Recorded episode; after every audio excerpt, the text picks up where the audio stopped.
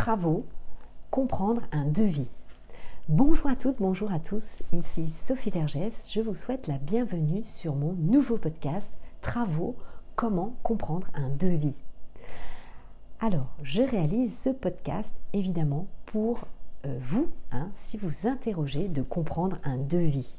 Et oui, c'est pas toujours évident euh, de lire un devis, donc évidemment, euh, nous allons aborder, vous allez voir, c'est très simple, en trois points, euh, comment comprendre un devis si vous souhaitez évidemment réaliser quelques travaux.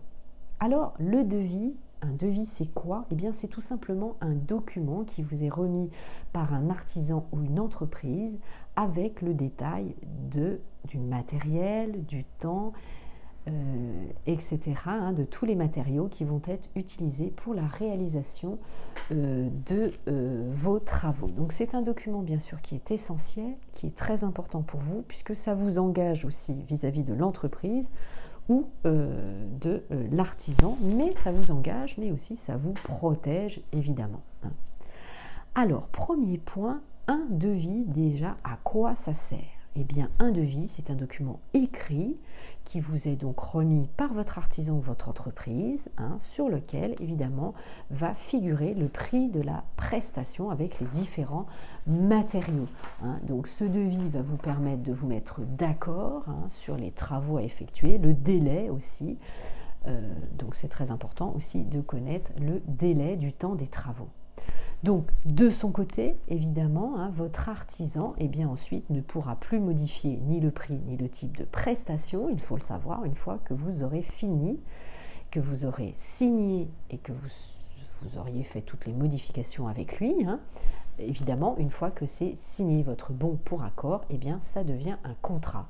Donc, évidemment, euh, lisez bien, prenez votre temps et posez toutes les questions.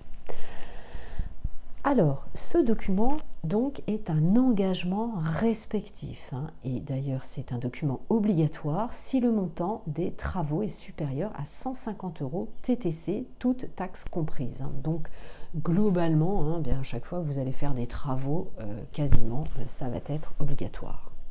Deuxième point à regarder, c'est bien sûr cette mine d'informations que vous allez avoir, le devis eh bien, euh, va vous apporter euh, toutes les informations nécessaires. Ce sont des informations évidemment précieuses euh, des travaux qui vont être réalisés, de ce qui va être fait.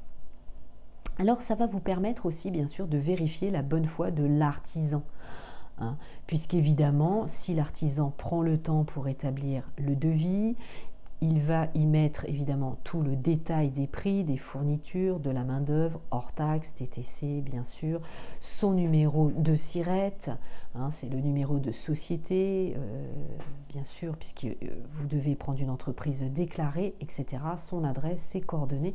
Donc c'est très important. Hein. À partir du moment donné où vous aurez un devis détaillé, ça vous donnera évidemment le sérieux de l'entreprise. Hein. Donc n'hésitez pas, bien sûr, à vous renseigner euh, sur ce qui est indiqué et à vous renseigner sur le site notamment société.com pour connaître évidemment l'identité euh, de euh, l'entreprise, hein, société.com. Cela va vous éviter bien sûr pour bah, d'avoir des mauvaises surprises hein, par la suite. Ensuite, le troisième point, mais comme je vous le disais, ce document est légal hein, puisqu'il doit y figurer des mentions obligatoires euh, sur ce devis, bien sûr, notamment la date d'émission du devis. Un devis est valable pour une période donnée, donc sa date d'émission doit y figurer. Hein. Donc s'il n'y a pas de date, ben, on considère qu'un devis est valable trois mois, puisque vous savez qu'il y a une durée de validité. Ensuite, la deuxième mention, c'est la date de début des travaux ainsi que l'estimation de leur durée. Hein. L'artisan, l'entrepreneur doit vous dire évidemment combien de temps ça dure et à quelle date il peut entamer son chantier. Hein. Sinon, eh bien, vous pourrez bien sûr entamer des poursuites si les travaux n'ont pas commencé dans les 7 jours suivant la date de début des travaux indiqués. Donc c'est vraiment évidemment une donnée clé. Ensuite, des informations ce que je vous disais précédemment concernant l'artisan. Son nom, sa raison sociale, son numéro de TVA, son numéro d'identification au registre du commerce ou des sociétés, SIRET ou SIREN, ou le répertoire des métiers s'il s'agit d'un artisan. Votre nom, bien sûr, hein, doit euh, figurer euh, sur le devis, le nom, l'adresse, bien sûr, euh, où se situent les travaux, c'est très important. Et ensuite, eh bien, vous allez avoir tout le détail des prestations avec la mention du prix unitaire, hors taxe et TTC, le coût de la main-d'œuvre et le détail des matériaux nécessaires à vos travaux. Donc ça, c'est évidemment essentiel à regarder.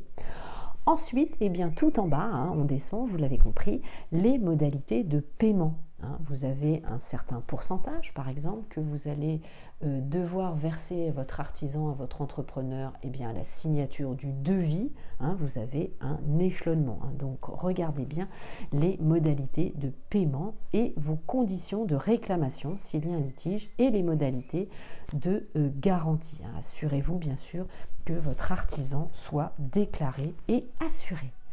Voilà, c'était tout pour ce podcast. Je vous remercie évidemment euh, de m'avoir suivi et euh, je vous dis à très bientôt pour les suivants. Je vous embrasse, au revoir.